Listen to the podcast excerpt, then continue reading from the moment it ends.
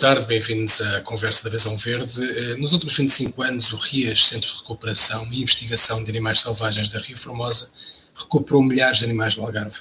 Hoje temos connosco a Fábia Azevedo, coordenadora do centro, para nos contar algumas destas histórias felizes e talvez outras menos felizes. Fábia, o, o que é o RIAS? Eh, olá, boa tarde. Então, o RIAS eh, é um hospital de fauna selvagem, é o Centro de Recuperação e Investigação de Animais Selvagens do Parque Natural da Ria Formosa, em Olhão, e funciona, exatamente como eu disse, como um hospital que trata os animais selvagens que estão feridos ou debilitados, que são recolhidos, encaminhados para o nosso centro. O objetivo é sempre tratá-los e devolver à natureza onde eles pertencem. Quantos animais é que já ajudaram? Em 25 anos já devem ter ajudado milhares, não é? Desde o RIAS um, está a ser gerido pela Associação Aldeia, uma associação sem fins lucrativos de ambiente, uh, desde 2009. E então os dados que eu posso falar são desde 2009. Apesar de anteriormente o centro já existir, uh, era gerido pelo ICNF, pelo, uh, pelo Parque Natural da Ria Formosa, mas pronto, nós como Associação Aldeia a gerir o centro desde 2009, são os dados que eu tenho acesso. E os números são, uh, vá, assustadores, digamos. Uh, nestes 11 anos já recebemos mais de 18 mil animais. Uh, destes 18 mil, 15 mil estavam vivos no momento em que, em que chegaram aqui ao centro e foi possível devolver à natureza, dar uma segunda oportunidade a mais de 7.200 animais. É um trabalho árduo e implica uma média de 3 mil animais por ano que recebemos. Eh, para ter uma ideia, até hoje, desde o início de janeiro até hoje, já recebemos quase 1.100 animais. É, é muito trabalho. 1.100 animais desde janeiro? Sim, desde janeiro deste ano, sim. E, e quanto tempo é que um animal fica no, no centro, mais ou menos, em média? Depende muito do que, é que o, do que é que o traz até nós, não é? É como nós quando vamos ao médico. Se for uh, só uh, ir ao dentista, em 10 minutos estamos despachados. Se, se tivermos uma perna partida, às vezes temos que ficar entornados, não é? Uh, é igualzinho com os animais. uma média de um mês, dois meses, se não houver nenhuma fratura muito grave, não é? Se for um, uma asa partida ou algum membro fraturado, aí a recuperação já envolve fisioterapia, e o processo pode ser mais demorado, em alguns casos pode demorar um ano. A maior parte dos casos que tratam são precisamente esses, asas partidas, de aves, por exemplo? Uh, os, não, por acaso não. Temos muitas. É, é, o trauma é a terceira causa de ingresso mais comum aqui no, no RIAS. Uh, os traumas de origem desconhecidas, quando nós não sabemos uh, o que é que provocou aquela lesão, chamamos-lhe, fomos nessa categoria que é trauma de origem desconhecida. Uh, no entanto, a primeira causa de ingresso que traz mais animais aqui ao RIAS uh, são as doenças, ou num caso muito particular que está a afetar centenas de, de aves, é uma, uma causa que nós lhe chamamos síndrome parético. É uma espécie de uma intoxicação alimentar provocada na natureza ao alimentarem-se e provoca exatamente uh, os sintomas de uma intoxicação alimentar, diarreias, vômitos, uh, fraqueza generalizada, as aves deixam de se conseguir alimentar e ficam até paralisadas. E temos recebido centenas, centenas de animais uh, com esse quadro, e essa é então a primeira causa de ingresso neste momento no RIAS. Depois, a segunda causa mais comum é, são as quedas de ninho ou animais que ficam órfãos. Um, as, as, pequenas crias que tentam fazer os voos uh, na primavera, não é? Quando estão a, a, querer sair do ninho, acabam muitas vezes por cair ao chão e, se não forem uh, sítios seguros, uh, devem então ser recolhidas e encaminhadas para os centros de recuperação. E, e infelizmente, temos centenas de, de animais nessas condições todos os anos. Depois também há os casos de, de animais que ficam órfãos, uh, muito, acontece muito com os mamíferos, uh, por exemplo, ouriços cacheiros, que a mãe uh, é atropelada na berma da estrada, por exemplo, e, e, as crias ficam indefesas e são recolhidas e trazidas para, para recuperação. Um, temos centenas de, de animais todos os anos nessas condições. Pegando nesses três, o, o, para já podemos acabar já com um mito aqui, aproveitar que uh, aquela velha história de que não podemos devolver uh, as, as crias de aves ao ninho porque supostamente os pais sentem o cheiro dos humanos e depois não tratam deles. Isso é mentira, isso podemos já garantir que dizer às pessoas que se puderem ponham as, aves no ninho porque os pais vão com, certa, com toda certeza tratar das aves. Sim, isso é o ideal. Ninguém consegue uh, tratar melhor dos seus filhos do que os próprios pais, não é? Eh, então, se for possível, se, se o ninho for de fácil acesso, deve sempre pegar-se nas crias e tentar colocar nos, no, nos ninhos.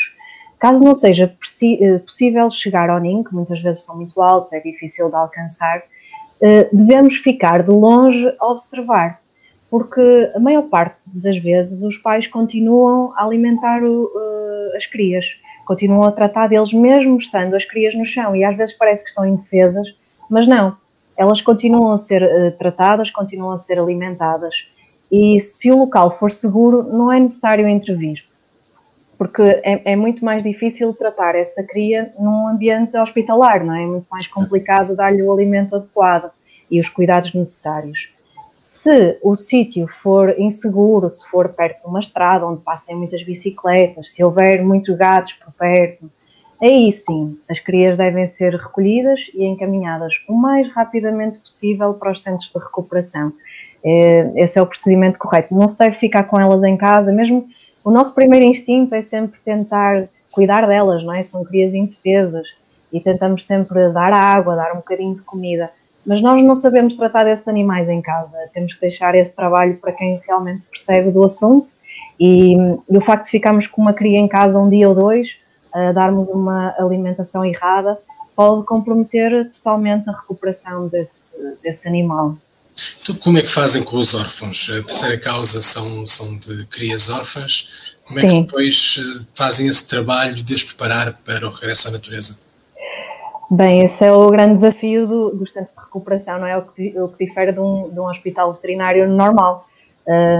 Temos que saber uh, conhecer muito bem as espécies com que trabalhamos, a biologia, a ecologia, não, não, digo só a alimentação, não é? Digo os comportamentos, os sítios que elas gostam mais, a forma de caçar, a forma de se alimentar. Nós temos que treinar isso tudo antes de conseguir libertar um animal na natureza.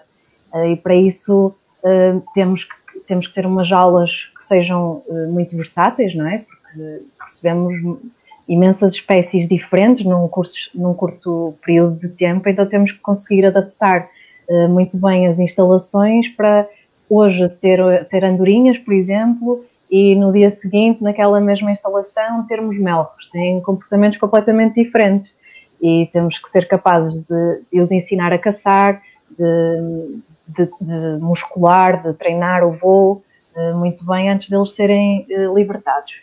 Isto no caso das aves, no caso dos mamíferos. Temos um desafio ainda maior que é evitar que eles fiquem domesticados. Uh, isto não é um, um zoo, não é? Não é aqueles, aqueles ah, centros como se vê uh, em África que, que se dá biberão, dá-se biberão a, a leõezinhos bebés e faz festinhas, não. Aqui nós não fazemos, não temos esse tipo de, de comportamentos tentamos minimizar o contacto com, com, os animais para evitar precisamente a domesticação. O animal domesticado não pode ser devolvido à natureza uh, porque vai colocá-lo em risco. O animal domesticado perde o medo às pessoas. Uh, o que acontece é que ele muito facilmente uh, vai, em caso de necessidade, vai se aproximar de aldeias, aproximar-se das pessoas à procura de alimento.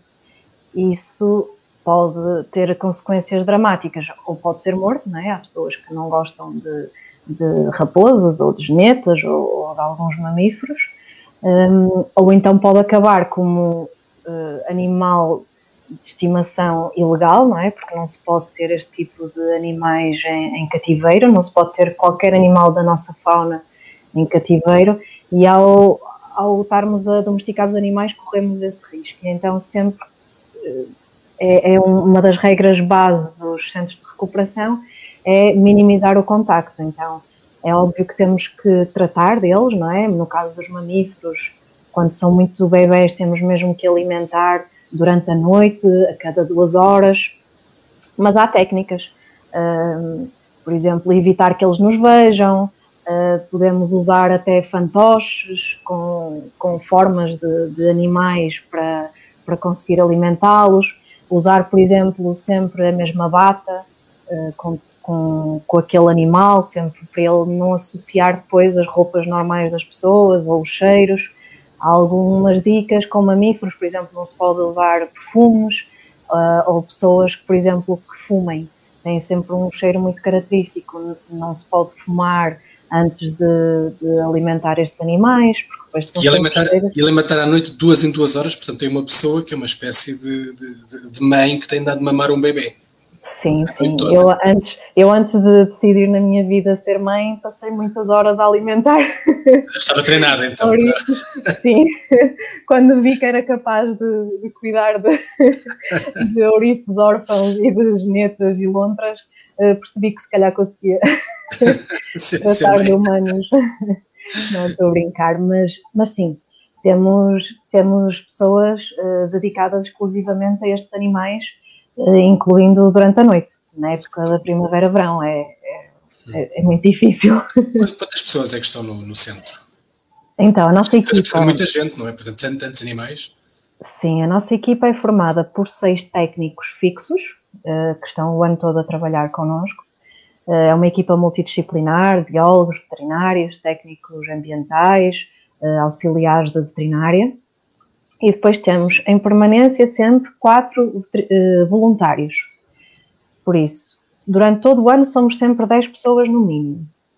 Na altura do verão e primavera, esse número pode às vezes duplicar, porque também aumenta exponencialmente o trabalho nesses meses. A partir de maio, com a chegada das crias, e depois os meses de verão, quando há a, população no Algarve duplica, não é? No verão, toda a gente vem de férias para o Algarve, então, quanto mais pessoas há na praia, no campo, mais animais são encontrados. Então, os números na primavera e verão aumentam uh, exponencialmente, e então, para isso, também precisamos de mais mão de obra. Um, então, para além de termos que ter as pessoas dedicadas exclusivamente às crias, aos bebés, temos também que ter mais voluntários que nos ajudam nas tarefas diárias, desde a preparação da alimentação, à limpeza das instalações, uh, às, às, tarefas clínicas, não é? aos tratamentos diários, temos, temos que aumentar a equipa. Estava a dizer que esta começa já a ser uma época de muito trabalho, eh, estamos na primavera já e, portanto, há muitos bichos à procura de amor. Eu vi no vosso site, por exemplo, que apanharam recentemente, nas últimas semanas, nove cágados que, nesta, nesta altura, eh, percorrem quilómetros à procura de parceiro. É, são viagens longas, tratando-se de cágados. Sim, sim, e, e, as pessoas até pensam que os cágados são muito lentos, mas eles quando querem fugir são bem, bem rápidos. e sim, uh, sim, está-se a aproximar agora uh, a época de acasalamento, não é? Todas as espécies. No caso dos répteis, eles saem agora nestes meses uh, do período de letargia durante o inverno, não é? E então precisam de ganhar, de repor as energias que perderam uh, durante o inverno. E então, esta fase agora, eles necessitam de procurar muito alimento para ganhar outra vez a condição corporal ideal para, uh, para copularem, porque também há um, há um gasto energético muito grande. Uh, e mesmo depois para as fêmeas, para depositarem os ovos, precisam de grandes reforços energéticos. Um, e então, nesta busca de alimento e de parceiro, eles podem percorrer quilómetros. E, e quem fala em, em Cágados fala também, por exemplo, no caso dos camaleões, também andam uh, grandes distâncias à procura de, de parceiro. E atravessam estradas, que é se calhar a parte mais perigosa, não é? Exato. Uh, há bocado, quando falávamos nas causas de ingresso mais comuns aqui no Rias, um, eu, eu, queria também acrescentar que a maioria das causas de ingresso são provocadas pelo homem, direta ou indiretamente uh, quer seja do que já falamos, não é? De, dos, dos traumas diversos, os atropelamentos, as eletrocuções, são tudo causas provocadas pelo homem. E quem sabe, se calhar, aquele problema que eu vos falei do síndrome parético não, tem, não esteja também relacionado com alterações climáticas, que há, é, é um, o dedo humano, não é? E, e nós tentamos dar uma segunda oportunidade a estes animais que são afetados uh, pela maldade de muitos outros. Essa, essa sazonalidade que falávamos uh, e que falava porque realmente havendo mais gente no Algarve, há mais gente se calhar a encontrar animais e portanto a levá-los ao Rias, mas também acaba, acaba, por haver mais acidentes, porque quase sempre que há um choque entre um, um humano e um outro animal, a coisa corre mal para o animal. Sim, sim. E infelizmente muitas vezes também para, para as pessoas, não é? Eu lembro-me, eu trabalhei num centro de recuperação em Gouveia, o Servas, e, e uma senhora desfez o carro porque embateu com, contra um javali e o carro ficou, eh, foi para a sucata. Ela não se magoou por um milagre, por um milagre. E, claro, obviamente o javali morreu, eh, a senhora safou-se, mas normalmente quando há atropelamentos são são situações com, com consequências muito graves para os animais e de recuperação quase impossível. Num atropelamento é muito raro o animal eh, ser devolvido à natureza novamente. Esse, essa, esse síndrome que está a afetar as aves neste momento, qual é a sua origem? São aves que têm o mesmo tipo de alimentação? O que, o que é que se passa? Sim, eh, são aves que se alimentam eh, Bem, na maior parte das aves que nos ingressam com esses sintomas são gaivotas, mas também são aves limícolas, são aquelas aves que se alimentam uh, no lodo, na, na, ria ou assim na, na beirinha da praia, aquelas aves que andam a correr. os As gaivinas. Por exemplo. Sim, os pilritos uh, e os borrelhos, e são aves que se alimentam ali na, na, na beira-mar ou, ou mesmo na ria. E nós achamos que a causa esteja relacionada precisamente com, com a alimentação, seja provocada por alguma biotoxina. Um, há, muitos, há muitas alturas do ano em que, por exemplo, a apanha do marisco é interdita uh, devido às biotoxinas.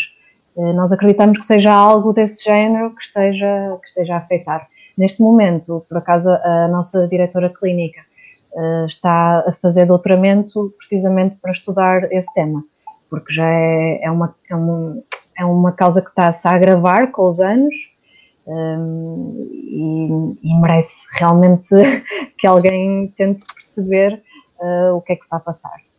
Não é uma coisa e, nova, e não... é uma coisa que tem, tem vindo a acontecer e a aumentar de frequência. Sim, sim, sim, sim. Já existe, já, já temos verificado logo desde o início que chegamos aqui uh, ao Rias, mas nos últimos anos tem-se intensificado e não acontece só aqui no Algarve, acontece em todo o país, acontece na costa uh, de Espanha e de França, um, por isso é, é, interessante tentar perceber se há alguma coisa que se possa fazer, primeiro perceber o que é que é, não é? o que é que está a afetar estes animais e, e segundo, se há alguma coisa que nós podemos fazer para, para impedir estes, estas doenças.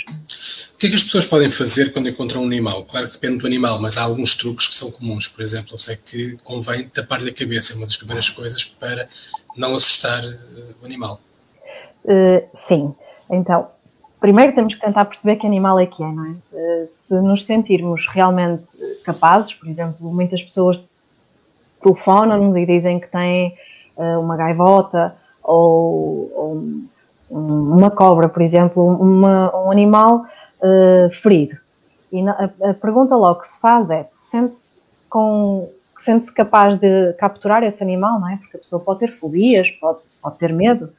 Uh, no caso da pessoa se sentir confortável, devem sempre recorrer à ajuda de um casaco, uh, uma toalha, um cobertor, uma manta, qualquer coisa que possa tapar o animal ao taparmos a cabeça do animal, estamos a, a minimizar o contacto dele connosco, não é? E então ele deixa de perceber uh, que está a ser manipulado ou que, está, que nós somos uma ameaça e deixa de, de tentar bicar ou de tentar morder, no caso, no caso dos mamíferos. Depois, sim, deve-se tentar agarrar o animal, uh, colocar numa caixa de cartão uh, com furinhos para que o animal consiga respirar e tentar encaminhar o mais rápido possível para um centro de recuperação uh, de fauna mais próximo. Uh, há centros de recuperação um pouco por todo o país. Uh, os, os, procedimentos ou se telefona diretamente para cada centro de recuperação ou centro de recuperação mais próximo, ou pode-se também telefonar para o número do SOS Ambiente, um, e, e, daí que é a linha uh, gerida pelo Serviço de Proteção da Natureza e Ambiente da GNR, o Serviço CEPNA, e eles encaminharão então a ocorrência para o centro de recuperação mais próximo.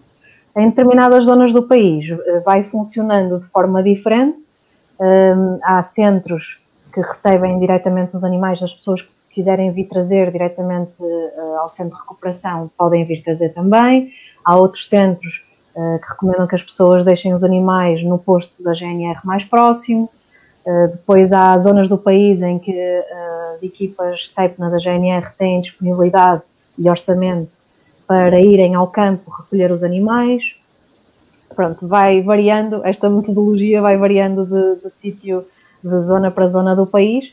Aqui no Algarve, em específico, o que nós tentamos sempre, se as pessoas conseguirem vir cá trazer diretamente ao Rias, nós recebemos animais a qualquer hora do dia ou, ou da noite, o nosso telefone está ligado 24 horas. Um, também as pessoas podem deixar os animais dentro das caixinhas no, nos postos da GNR e depois os vigilantes da natureza da, daqui do Parque Natural da Ria Formosa recolhem os animais em todos os postos uh, da GNR do Algarve um, ou então também podem deixar na, nas sedes das áreas protegidas. Como é que o RIAS é financiado? Porque tudo isto é muito caro, estamos a falar de milhares de animais por ano, de muita gente, medicamentos. Sim, um, é, ora, o RIAS tem, é gerido por uma associação de ambiente, como eu disse, pela Associação Aldeia, eh, em parceria com o Parque Natural da Ria Formosa, que nos cede as instalações que nós, onde nós trabalhamos, e temos um apoio financeiro eh, que vem de vários, várias fontes. Ora, o principal mecenas, o principal financiador é o Aeroporto de Faro, a ANA Aeroportos de Portugal, através aqui do Aeroporto de Faro. Depois temos também financiamento que vem uh, de uma forma mais recente uh, dos, dos, do Fundo Ambiental do Governo, dos programas uh, que abriram agora de apoio do Fundo Ambiental. Muito, muito recentemente, desde o ano passado, conseguimos também que os municípios daqui do Algarve também contribuam com uma módica quantia anual para o trabalho do centro, isso também tem sido uma ajuda fundamental. E depois vamos tendo alguns projetos que desenvolvemos um, com algumas empresas, como por exemplo com as Águas do Algarve, temos também projetos de educação ambiental com uh, alguns municípios, como aqui por exemplo com o município de Olhão, com o município de Loulé, com Vila do Bispo, tudo isso fazem com que a gente vá amealhando algum dinheiro para poder trabalhar. E recentemente também crowdfunding. Eh, está neste momento, aliás, em curso uma campanha que, por aquilo que eu já percebi, está a correr muitíssimo bem. Exatamente. Ehm, temos eh, e era aí que eu ia chegar também. Temos também o apoio de donativos, as pessoas podem nos dar donativos e agora temos esta campanha eh, que está a decorrer de crowdfunding, precisamente para nos preparar para a época que chega, a época das crias. necessitamos de contratar dois técnicos especializados e eh, de, adquirir alimento para todos estes bebés que nos chegam, são mais de 300 uh, bebés todos os anos e as pessoas podem nos ajudar agora através desta campanha. Nós pedíamos uh, 3.200 euros porque era o mínimo que precisávamos para contratar duas pessoas e para adquirir alimento. felizmente já atingimos esse objetivo e podemos alargar as nossas expectativas, não é? Neste momento o dinheiro extra que estamos a receber vai nos permitir uh, preparar uma instalação para as crias, para as crias de aves, uh, uma pequena jaula para que elas possam treinar o voo e a caça antes de serem uh, devolvidas à natureza. Um, e se não fosse o apoio destas pessoas através desta campanha de crowdfunding, isto não seria possível. Por isso, todo o dinheiro que nos podem dar um, daqui para a frente, ainda falta 18 dias, ainda podem contribuir agora durante os próximos 18 dias uh, e garantimos que esse dinheiro vai ser bem emprego. Uh, para terem uma ideia, um, um euro permite-nos comprar uma latinha de ração úmida uh, 15, 20 euros dá-nos para comprar um, um quilo de insetos vivos, de grilos ou, ou de bichos da farinha, e um quilo dá-nos para dois ou três dias, dependendo do, do, número de crias que tivermos em recuperação. Por isso, são gastos muito elevados e, infelizmente, estamos a ter uma, uma excelente adesão e eu gostaria também de agradecer às pessoas que estão a contribuir e de apelar a que contribuam porque será um dinheiro muito bem emprego. Pode, pode dizer-nos que, que dar-nos alguns exemplos de animais que estão neste momento no centro a serem seguidos? Sim, neste momento de crias temos uh, melros, temos também uh, ouriços, temos imensos ouriços, ouriços cacheiros, temos também coelhos, temos uh, uma rola, uh, depois de outros animais que não são bebés, temos também gaivotas, temos uma cegonha, peneireiros, ah, de crias, temos também as rapinas noturnas, temos umas corujas pequeninas, pequeninas, chegaram completamente brancas, são mesmo fofinhas.